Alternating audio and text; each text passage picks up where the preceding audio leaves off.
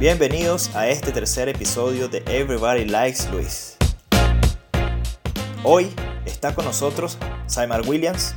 Ella es graduada en psicología, trabajó en el área de recursos humanos en renombradas compañías, decide valientemente aprender inglés en el Reino Unido y en esta trayectoria supera muchísimas adversidades para encontrar un balance y una plenitud junto a su bella familia.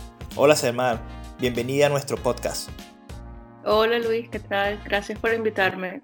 Estamos súper felices de tenerte aquí. Este, queremos que les comentes un poquitico a la audiencia acerca de ti, acerca de lo que has hecho a nivel profesional y bueno, y vamos a ir recorriendo a lo largo de tu vida para ver si con tus experiencias podemos ayudar a todas esas personas que a lo mejor se encuentran en una encrucijada y que un buen consejo y una buena eh, referencia de cómo sobrellevar diferentes situaciones puede ser positiva para ellos. Eh, bueno, nada, eh, como dije, gracias por invitarme, de verdad que es un honor y estoy muy contenta que hayan comenzado este proyecto porque hace falta más ah, cosas positivas en el mundo y definitivamente compartiendo experiencias, pues es la única manera de conectarnos a nivel eh, personal, espiritual, profesional. Entonces, bueno, me parece que esto va a ser súper exitoso. Con respecto a mí, bueno, llevo 13 años aquí en el Reino Unido. En Venezuela estudié psicología en la Universidad Central de Venezuela y mm, la razón por la que decidí venirme eh, siempre yo estuve muy curiosa con respecto al continente europeo como, tal. Y, bueno, nada, comencé, comencé a trabajar, pero siempre tenía la, la curiosidad de venir, quería estudiar inglés aquí. Y pues se me presentó la oportunidad en General Motors, se me presentó la oportunidad de tener un cargo que me requería, era necesario que yo hablara inglés. Yo fui sincera con ellos y les dije, mira, yo mi inglés es muy básico, pero yo estoy estudiando inglés. Luego ya en la práctica, pues yo estaba completamente avergonzada porque no podía ni siquiera en el teléfono mantener una conversación. Pues vi que realmente tenía la necesidad de aprender. Siempre había escuchado que hasta que no salgas de tu país y te veas en la necesidad de hablar, el idioma, pues el proceso se hace un poco más complicado. Claro, imagino, que, que, muchas de las personas que nos están escuchando también se sienten identificadas. Este, por supuesto que cuando tú decides emigrar a un país que no es tu lengua materna, a lo mejor muchos te darán un espaldarazo y dirán, tranquilo, que ahí como vamos bien, como vayas viendo, vamos viendo. O sea, tranquilo que tú les entiendes. Y la realidad es cuando, cuando llegas a enfrentarte con esa, es totalmente diferente y hay que esforzarse el doble ¿cierto? Exactamente. Entonces, pues nada, decidí venirme. La idea era estudiar inglés dos años. Eso, esa fue mi primera experiencia, digamos. Allí comenzó la aventura, porque resulta que cuando yo decidí venirme comenzó todo el problema con la compra de dólares en Venezuela. Entonces decidí renunciar a mi trabajo para pues con las utilidades, los ahorros, la caja de ahorro, todo el cuento que te dan, el poder para pagar por la escuela de inglés. Pero entonces, claro, al renunciar, cuando comienzo a sacar cuentas, me veo en la situación de que, mira, este dinero no es suficiente. Es importante también eh, que, que, que, recalquemos aquí que la percepción que uno tiene financiera cuando sale del país es totalmente diferente. Estamos acostumbrados a que eh, cuando estás en tu zona de confort, con tu familia, con tus amigos, con, con los allegados, cualquiera te mete la mano pero cuando estás fuera del país en una moneda extranjera, te, las cosas se ponen un poquitico más reales y el dinero tiene que, que ser bien eh, manejado. Es importante que la gente entienda que cuando tiene un proyecto para emigrar, hay que hacer las cosas bien, hay que, hay que, hay que establecer prioridades y que hay que entender que, que hay que tener una inteligencia financiera para poder evitar caer en ese tipo de, de, de problemas. Bueno, definitivamente. Eh, cuando yo estaba en este proceso de ahorro, Luis, yo tenía un diario, exactamente cuánto dinero me entraba, todo al mínimo, como un contador. Finalmente decidí venirme. Eh, una de las recomendaciones que yo le daría a cualquier persona que quisiera venirse es que se traigan lo mínimo. Y pues el hecho de yo tener que agarrar el teléfono y llamar. En fin, aún así lo, lo hice muchas veces y yo no tenía ni idea de qué me estaban diciendo. Y yo, yes, yes, yes. Pues me moví, me moví hasta que conseguí eh, trabajar como, eh, como niñera eh, viviendo en la casa de la familia. Este, que eso por supuesto a mí me dio un poco más de tranquilidad y era muy cerca de la escuela. Entonces yo simplemente tenía que llevar a los niños a la escuela y de ahí yo caminaba a mi escuela de inglés. Entonces me estaba ahorrando pues en comida, en renta y en transporte. Me focalicé en conseguir lo que fuese. Entonces, claro, lo que tú dices, ¿no? De ponerse una meta y, e ir por ello y dejarse de los miedos. Y de ahí en adelante, mientras yo aprendía inglés, eh, pues todo lo que salía. Mira, uno desarrolla una capacidad de flexibilidad, ¿no? Y aprendes a valorar las cosas. Y cada experiencia también te hace más fuerte, ¿no? Claro, y me imagino que también eso te da como un poquitico de, como de valor para decir, bueno, ok, esto va a ser algo momentáneo, que es un consejo también que le, le doy a todas las personas que nos escuchan, que tengan presente cuando se hacen trabajos que no, que no son los que, eh, los que se desean, establecerse como que va a ser momentáneo y no, y no, y no verse a, a largo plazo allí, porque es una manera como de seguir avanzando poco a poco. Siempre yo pensaba, esto es temporal, esto va a pasar, esto es simplemente los primeros escalones para llegar a donde yo quiero llegar. Y así fue. Pero siempre pensaba eso, bueno, esto es simplemente para llegar a donde yo quiero. Finalmente, eh, pues conseguí mi, mi, primer, mi, primer, trabajo a nivel corporativo. Y entonces me dijeron, no, hazte un diplomado, que ellos llaman aquí el CIPD, que es muy reconocido, y eso te va a ayudar. Y bueno, nada, comencé mi diplomado y justo al mes eh, me, me, comenzaron a llover las entrevistas, literalmente. Y finalmente eh, llegó el momento en que me ofrecieron dos trabajos, Luis, dos compañías diferentes. Pues yo tuve la, dicha de, de, escoger el que yo, el que más me convenía, pues. Y, esa es una de las cosas que también eh, eh entenderse, hay que prepararse, hay que, hay que ver dónde están las oportunidades y qué se necesita para estar más atractivo ese tipo de, de, de, oportunidades. O sea, si no haces nada por cambiar la situación que tienes actualmente, el resultado siempre va a ser igual. ¿Cómo añadir a, a, a, tu vida cosas que en realidad te apasionan y que te hacen sentir mejor y que crean ese balance para, para mantenerte fresca, para mantenerte motivada? No, claro, sí, ya veo. Básicamente lo que yo hice para seguir motivada, porque eso también me pudo haber desmotivado, eso pudo haber ido dos, eh, a los dos polos, ¿no? Claro. O motivarme para pues mejorar o decir, ay, no, esto, esto no, no vale la pena. Y lo que hizo fue motivarme. Entonces yo lo que, yo me traje mucha información en, mi correo electrónico de, experiencias que tuve en Venezuela. Entonces, mira, ¿qué tal si hacemos esto? Y si entonces yo tenía esa visión de cómo podemos hacer esto mejor. Este, ya yo tengo esta experiencia, ya yo tengo esto en mi currículum, esto entonces me va a ayudar a mí a conseguir una mejor posición en una mejor empresa. Y pues comencé, comencé a aplicar, a aplicar en, en, diferentes posiciones hasta que finalmente conseguí un empleo en, en, una empresa mucho más grande, una empresa internacional, con un cargo mucho mejor, todavía no a nivel, no al mismo nivel de que yo tenía en Venezuela, pero un cargo muchísimo mejor, era mejor salario también. Y eh, pues estando en esa empresa fue cuando surgió lo de Zumba, porque entonces yo decía, conchale, me paso todo el día viajando, todo el día me monto en un tren y no hago más nada. ¿Qué puedo hacer? Y pues fue cuando me certifiqué en Zumba, porque había un gimnasio muy pequeñito cerca de donde yo trabajaba y yo pregunté cuánto costaba alquilar el salón y pues era rentable. Y para mí era el balance perfecto tener este hobby de Zumba. Claro, claro. Qué bueno, qué bueno. Y así yo me imagino que la, mayoría de las personas necesita tener, como quien dice, una... Eh, eh, algo adicional, alguna actividad que te desconecte a veces, como quien dice, de los quehaceres, que te desconecte de la rutina del trabajo y, que te refresque y, y, que te mantenga, como quien dice, activo, que te mantenga alerta a, a, a seguir, como quien dice, eh, llenándose de, de, energías para, para estar más expuesto a, a, nuevas oportunidades y a nuevos proyectos. Sí, no, definitivamente. Y, te mantiene, también conoces a otra gente. Que empiezas a crear, como quien dice, la red de personas y así es como como creas más oportunidades para ti. Exactamente, haces nuevos contactos, haces nuevas amistades. Lo de Zumba ya luego se me volvió como una fiebre. A ver, cuando estuve en esta empresa, hasta ahora ha sido la mejor experiencia que he tenido yo aquí en el Reino Unido a nivel corporativo. Eh, excelente, excelentes colegas, excelente cultura organizacional. De verdad que era un ambiente muy agradable. Y luego se me mezcló un poco con cuestiones de salud y se me estaba complicando. Y ya luego le agarré, sí, este, este gusto a la zumba y, y me entró una fiebre porque decidí que, bueno, yo a lo mejor puedo hacer este dinero nada más de enseñando zumba. Y fue nada, decidí renunciar básicamente por las cuestiones de salud. Ellos entendieron, ¿no? Fue un, poco emocional dejarlos, pero bueno, tuve que hacerlo. Y decidí entonces que, bueno, voy a, voy a ver si puedo hacerlo con zumba. Eh, lamentablemente no funcionó porque donde yo vivía, yo, si tú revisabas el mapa, cada dos o tres millas había una clase de zumba. Pero lo intenté, yo lo veo así, yo veo la vida así. Es mejor decirlo, intenté y no funcionó, a pasar toda la vida pensando qué, pasa, qué hubiese pasado si te lo hubiese hecho, ¿no? Es verdad. Y nadie te quitó lo bailado. Exacto.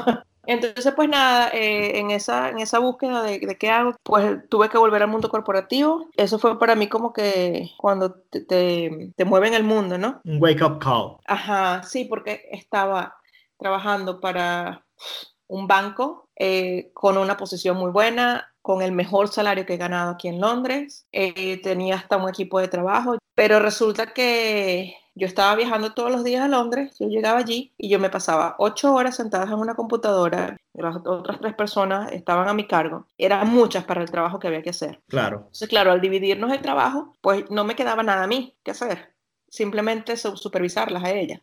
Pues yo me pasé así como un año. Entonces, ese fue el, como tú me, lo llamaste, el wake up call, porque entonces ahí fue cuando me di cuenta, epa, ya va, ¿qué estoy haciendo? Se me está pasando la vida viajando para Londres. Eh, sí, estoy trabajando para una gran empresa, tengo el mejor salario, tengo esto y tengo lo otro, pero no estoy, no estoy aprendiendo nada. No, te sientes productiva. No, porque yo llegaba entonces a la casa a las 8 de la noche cansada y no me daba tiempo de hacer nada, o sea, no tenía ni vida personal ni vida profesional. Y y, y cómo, o sea, eh, me imagino que entonces eh, emprende esa, esa búsqueda interna y analizar, oye, ¿qué estoy haciendo? ¿Qué, ¿Qué es lo que quiero yo para mi vida? Esto es lo que me hace feliz. Porque a lo mejor todas las, todas las circunstancias son diferentes y a lo mejor muchas personas dirían, bueno, pero entonces eso se, ve como el trabajo ideal, yo quisiera estar allí, pero esa, esa vida no es para todo el mundo. O sea, yo siento que es, es, como una, es como un gran eh, mundo como hecho de legos, entonces cada quien encaja en una parte y a veces ese, esa, ese lugar donde tú encajaste no era lo que te, no era lo que te daba esa, esa, esa, motivación y esa felicidad. Pero estoy agradecida de que eso pasó, Luis, porque cuando yo me gradué y comencé a trabajar en recursos humanos, yo pensé que lo que yo quería hacer por el resto de mi vida era eso. Y yo pensé que mi sueño era llegar a ser como que director de recursos humanos de una empresa mundial, de una empresa internacional, que era lo que me iba a hacer feliz. Entonces,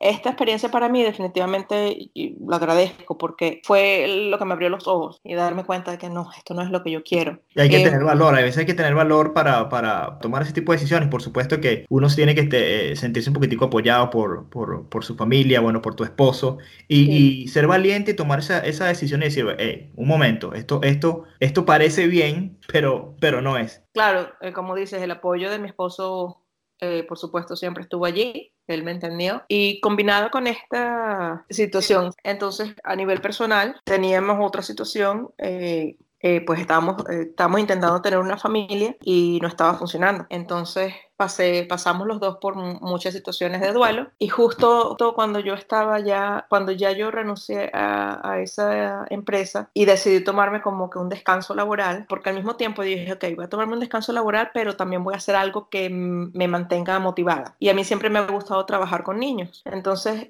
eh, conseguí un trabajo en una escuela como asistente y era perfecto. El horario me quedaba cerca de la casa y pues trabajar con niños es muy, eh, te da muchas recompensas, ¿no? Y justo eh, eh, al mismo tiempo, pues eh, pasó otra situación de duelo y, y, fue cuando yo, pues a nivel personal y espiritual, caí en una depresión muy fuerte y ahora que te lo estoy contando, veo que todo pasó en el momento que tenía que haber pasado. Es como casi que un reloj perfecto, ¿no? Lo llamo ahora porque entonces caí en esa situación de depresión y pues yo le dije a mi esposo, mira, ¿sabes qué? Yo necesito tomar un tiempo yo sola para reflexionar qué es lo que está pasando y, por qué está pasando. Casualmente, cuando yo decidí tomarme ese tiempo, me vine para acá, para, para Devon. Eh, me vine una semana y me ayudó muchísimo a, pensar, a conectarme con lo que yo realmente quería, espiritualmente, profesionalmente, a nivel de familia, e incluso eh, reflexionar acerca de cuestiones de la infancia y el abandono,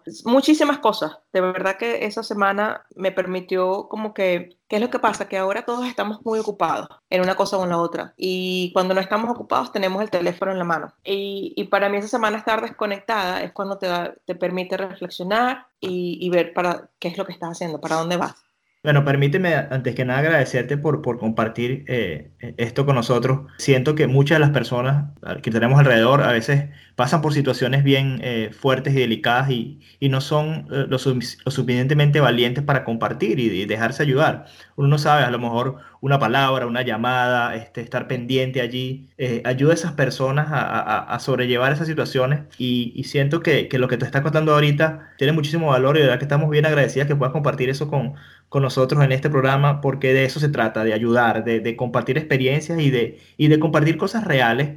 Este, No todos tenemos una vida totalmente feliz. Eh, eh, eh, de eso nos encargamos muchísimo de ponerlo en las redes sociales cuando en realidad sabemos que no es. Este, y, y, no somos lo suficientemente maduros y valientes como para, para compartir cosas que son fuertes y que son importantes. Entonces, gracias, gracias de verdad por, por, por tu sinceridad y por tu honestidad. No, es que pienso que, sabes, me he dado cuenta de algo, Luis. Eh, mientras más comparto mis experiencias, más me conecto con la gente. Porque una cosa que aprendemos en Venezuela, creo que es algo cultural, pero también lo he visto aquí un poco, es lo que se llama el falso positivismo. Y es esta necesidad, lo que tú dices de las redes, ¿no? Que todo el mundo postea felicidad en las redes. Y es esta necesidad de demostrar que no importa por lo que estemos pasando, estamos felices. Es mentira. Eh, hay las emociones negativas, eh, las personas la ven como si eres un débil este, o se avergüenzan, ¿sabes? Eso muchas personas pasan por depresión o ansiedad y, y la pasan solos porque tienen miedo de que otra persona los va a juzgar por esta cuestión de que no tenemos que todos ser felices. Esa no es la realidad. Todos tenemos nuestras situaciones diferentes, a niveles diferentes, porque quizás lo que a mí me, me puede doler hoy, eh, a ti te parece que no es tanto, pero entonces lo que a ti te parece que te duele mucho, a mí no. ¿Me explico? Totalmente. Entonces, por eso es que me gusta tanto esta idea de ustedes, porque es la manera de conectarnos, de entender que, mira, todos somos seres humanos, todos tenemos emociones por las que hemos, situaciones también por las que hemos pasado, y, y es aceptable, eh, de eso se trata la vida. Claro.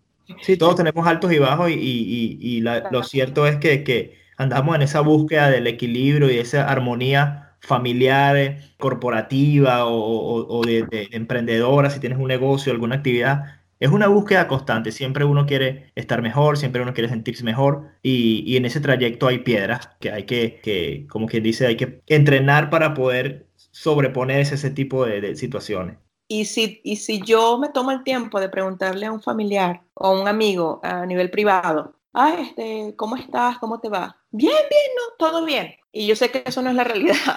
Eh, entonces se ha, se ha, vuelto todo como un, un, Photoshop de la vida. Es así. Bueno, pero eh, si, si, te, si te digo que es un consejo de que, bueno, te, te, eh, si alguna persona tiene a lo mejor un, un, algún declive emocional, una situación que, que, que puede parecer bien fuerte, le recomendaría entonces, vete, aíslate en un espacio, vete a un lugar donde puedas pensar, a, a, re, a, regenerar esa idea, esa energía. E, eso es lo que tú hiciste, así fue que so, sobrepus, eh, llevaste esa situación. Sí, definitivamente desconectar. Mira, si no puedes una semana, aunque sea dos días, un día, a, a meditar, a pensar qué es realmente lo que, qué es lo que queremos para nosotros. Porque también tenemos que entender, Luis, que todos tenemos prioridades diferentes. Entonces, eh, puede ser que cuando algunas personas escuchen este, este audio y escuchen mi experiencia, algunas personas van a decir, pero bueno, pues está loca, trabajaba en una gran empresa y tenía un buen salario, pero no, yo no haría eso. Pero es porque hay prioridades diferentes en la vida. Exactamente. Las experiencias por las que vas pasando te van enseñando, te van abriendo los ojos a, a realmente cuál es tu prioridad. ¿Y qué es lo importante para ti? A lo mejor una compañía multinacional con un puesto gerencial no es lo que te llena de vida, sino ahora tener una bella familia como, como la sé que la que tienes, tienes un hijo hermoso, inteligente, sano, y, y, vives en un lugar donde, donde caminar con, con, tu familia e ir por, una, por un café o por un helado con tu, con, tu, con tu hijo es algo que no tiene precio y que no cambiarías por nada del mundo. Para mí no, definitivamente, tal cual tú te describiste. Mira, eh, entonces sí, después que pasé por esa situación emocional, finalmente quedé embarazada y ahora tenemos nuestro hijo de tres años y decidí, debido a toda la, la, la, situación que pasamos antes de tenerlo, pero esperamos tanto tiempo que yo quiero aprovechar este tiempo al máximo con él, porque crecen tan rápido que pues yo quiero estar allí para enseñarle valores, eh, para estar con él. Simplemente se convirtió en mi prioridad, ¿ok? Y no me arrepiento. Si te lo digo, es, ha sido la mejor experiencia. Cuando ya él nació, mi esposo y yo comenzamos a discutir cuál es el mejor lugar para que nuestro hijo crezca. Y pues a nosotros siempre nos ha gustado Cornwall, mi esposo le gusta surfear, le gusta la playa y pues decidimos que era el mejor lugar para, para nosotros establecer nuestra familia. Pero sabes qué, nunca hemos sido tan felices como ahora. Bueno, eh, déjame decirte que yo sé, he tenido la oportunidad de, de, de abrir las ventanas en ese patio donde dentro de tu nueva casa y digo que la vista es increíble, el aire que se respira allí, wow es lo que nos hace felices. Hay mucho sentido de comunidad, de ayudarnos el uno al otro. Entonces ahora nuestras prioridades, ayer yo estaba pensando en eso y digo, wow, cómo nuestras prioridades han cambiado tanto, porque ahora estamos mucho más interesados en el medio ambiente, ¿no? Entonces, en mantener el medio ambiente limpio, en reciclar, eh, estamos constantemente discutiendo cómo podemos reciclar de mejor manera, eh, porque ahora pensamos más en el mundo que le vamos a dejar a Zachary y, a la niña que viene en camino, ¿no? En cómo nos podemos más conectar con, con los proyectos de la comunidad. Hemos donado a, proyectos, hay, hay, una organización específica que se encarga de, de todo lo que es eh, la ecología. Hemos donado en varias ocasiones, estamos siempre involucrados con, con las reuniones que hacen me daba un poco de risa, ¿no? Porque es como, es, es como otro mundo. Sí. Otro mundo. Em, entonces, para mí, lo que fue mi sueño de nivel corporativo ahora se convirtió en un sueño de tener una familia, de formarlos con valores y, bueno, poner mi granito de arena para, arena para dejar un mundo mejor, ¿no? Mira, fíjate que, fíjate que diste como quien dice en el clavo, estamos, eh, hemos estado conversando también porque constantemente estamos preparando el material que vamos a estar colgando en, la, en, la, en el programa y pensamos, si la gente que está en, esta, en este mundo hiciera algo positivo por el medio ambiente o por, por, los animales o por los seres que estás a tu alrededor, yo creo que esa cadena de, de, de, buenas acciones tendría un, un efecto y un impacto gigante. Y eso es algo que, que, en una comunidad como esta se aprende muchísimo. Hay muchas tiendas de segunda mano, hay muchas, muchas familias ayudándose la una con la otra. Entonces se pasan las cosas que ya yo no uso, toma tú, ahora te las presto a ti y luego se las prestan a otra persona. Ese apoyo también emocional, ¿no? Si en algún momento me necesitas que yo vaya a tu casa y, cocine para ti porque no te sientes bien, pues allá estoy. Colaboración. Eh, colaboración que, que en, las, en las grandes ciudades no se ve. También a veces depende de eh, no solo de las prioridades, pero también de la edad, ¿no? Va cambiando. Entonces ya cuando comienzas a formar una familia, las cosas, ves el mundo de manera diferente. Total. Y bueno, como sabes, el año pasado entonces decidí emprender un proyecto. Estaba pensando qué podemos hacer, qué podemos hacer para tener un ingreso alternativo. Y pues con todo esto de parte del proyecto queríamos combinarlo con eso. Entonces pues salió la idea de, de, las paletas de helado. Eh, primero que todo naturales, con ingredientes naturales, con eh, ingredientes que son eh, comprados aquí localmente. Entonces ahora... Siempre aportando, siempre aportando a, ese sistema de, de, de colaboración de la pequeña pequeña empresa, de, productores independientes. Mi visión ha cambiado completamente, todo local. Eh, porque así es la única manera de, de, de, ayudarnos los unos a los otros, ¿no? Ese es un buen mensaje, claro que sí. Entonces, este, pues nada, entonces este, estos, estas paletas de helados que son naturales, eh, como sabes también estamos eh, luchando en contra del azúcar, que es tan adictiva. Importante que nos dé eh, esa, esa, em, esa vista de ese nuevo negocio que están haciendo. Vamos a tratar de poner los links de, de tu negocio acá en, en, en, la página de Everybody Like Luis y también tratar de incentivar a las personas que están aquí dentro de UK que visiten este bello lugar que es Cornwall. Este, y si pasan por Butte, por favor no dejen de pararse este, en, los, lugares oficiales donde van a disfrutar de estas hermosas, hermosas y riquísimas paletas de helado. Sí, por favor, vengan a Cornwall. Entonces comenzamos ese proyecto, estuvimos eh, vendiendo por tres meses, que fueron los meses de, de, verano y calor, porque obviamente también teníamos que, que ver, se ve recepción. Y pues sí, la, muy buena recepción, eh, tanto así que la gente me estaba pidiendo que, que vendiera en invierno. Eh, fue una sorpresa para mí que, de hecho, una persona compró ahorita en diciembre 20, tuve que hacerlas específicamente para esa familia. Entonces hubo muy buena recepción y la idea para este año pues era ir con todo pero entonces estoy embarazada otra vez. Eh, y, pero vamos a seguir vendiendo, pero a una escala más pequeña. Hasta que tengas todo, como quien dice, en, en, el lugar adecuado y arrancar ese negocio familiar vendiendo su paleta. Eso va a ser lo más hermoso del mundo. Yo, yo pienso que la recepción fue buena no solo por la, la, innovación de los sabores, ¿no? sino también por el hecho de que no usamos colores artificiales, no usamos azúcar refinada. Eh, de hecho, para los colores usamos vegetales. Todos tienen chia seeds, entonces todo el mundo puede realmente disfrutar los helados, ¿no?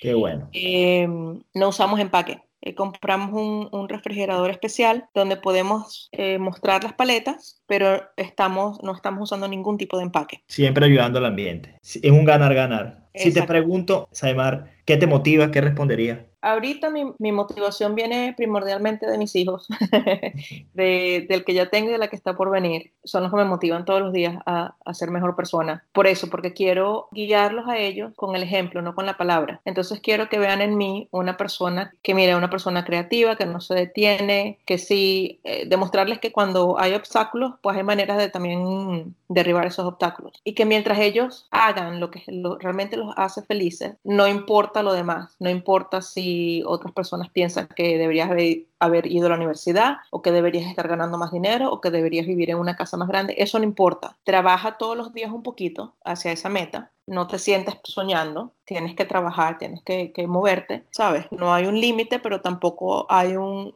estándar. Las cosas materiales van y vienen, que lo que importa es, es lo que tú haces como persona, lo que dejas a la comunidad y lo que les dejas a otros también. Yo pienso que eso es lo que me motiva, definitivamente. ¿Qué te da miedo? ¿Qué me da miedo? Que en algún momento porque ahora con esto del negocio, a veces sueño, ¿no? Y los sueños se me van como muy grandes. No estoy diciendo que soñar grande sea negativo. A veces me da miedo que yo me vuelva otra vez un poco ambiciosa y pierda la visión. Bueno, me comprometo a llamarte de vez en cuando y a chequear cómo estás, cómo vas ahí con eso, porque, porque es importante no perder la visión. Sí.